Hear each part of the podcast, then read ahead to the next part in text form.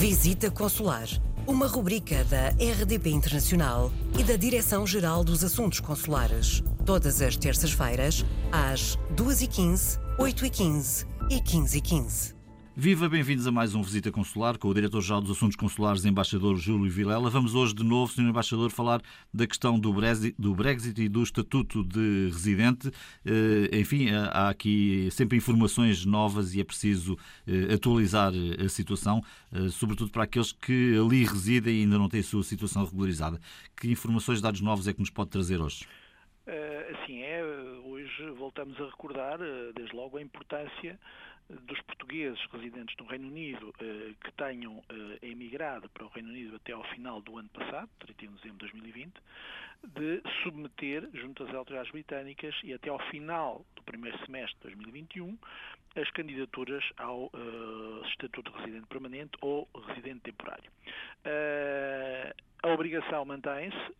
Felizmente, o número de portugueses com o estatuto concedido Uh, tem vindo a crescer todos os meses. Uh, no final de abril passado, uh, 367 mil candidaturas tinham já sido concluídas, das 383 mil submetidas. Uh, é a quarta nacionalidade mais importante nesta matéria no Reino Unido, mas a verdade é que continua a haver portugueses que ainda não o terão feito, isto é, não terão feito o seu pedido de estatuto de residente permanente ou provisório.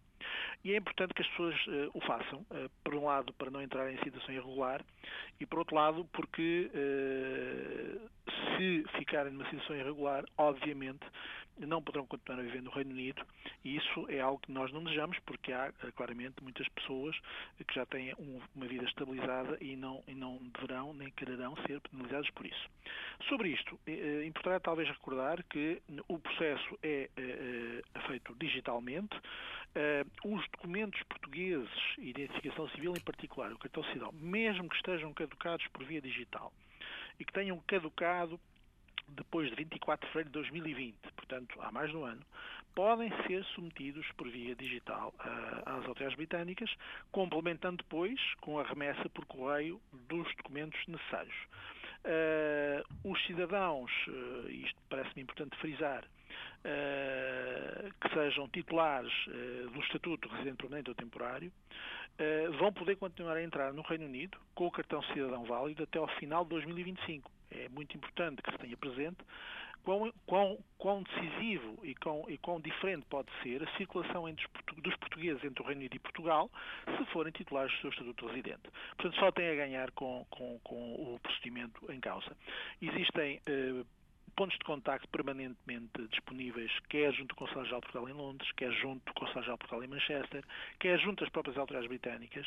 E os portugueses que tenham dúvidas sobre a matéria podem e devem contactar também o Centro de Atendimento Consular para o Reino Unido, na linha Brexit, que está disponível uh, sempre, uh, todos os dias úteis, uh, e cujos contactos estão sempre disponíveis na página do Ministério dos Estrangeiros, no portal das comunidades em particular, mas também nos sítios internet dos dois consulados gerais. Hum. Estamos a falar só aqui apenas de daqueles que eh, já estavam no Reino Unido até ao final do ano passado. Todos os outros têm que ter um novo processo correto? Exatamente. Estamos a falar de todos aqueles que entraram até ao final do ano passado no Reino Unido.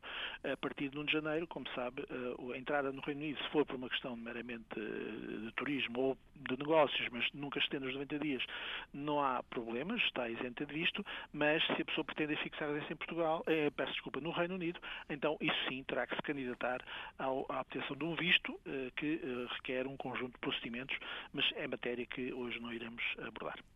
Eh, informações, como sempre, também no portal das comunidades, como foi aqui referido pelo Diretor-Geral dos Assuntos Consulares. Ficamos por aqui esta semana. Se tem dúvidas ou sugestões, escreva-nos para visita consular.rtp.pt. Na próxima semana, um novo tema. Visita Consular, uma rubrica da RDP Internacional e da Direção-Geral dos Assuntos Consulares. Todas as terças-feiras, às 2h15, 8h15 e 15h15.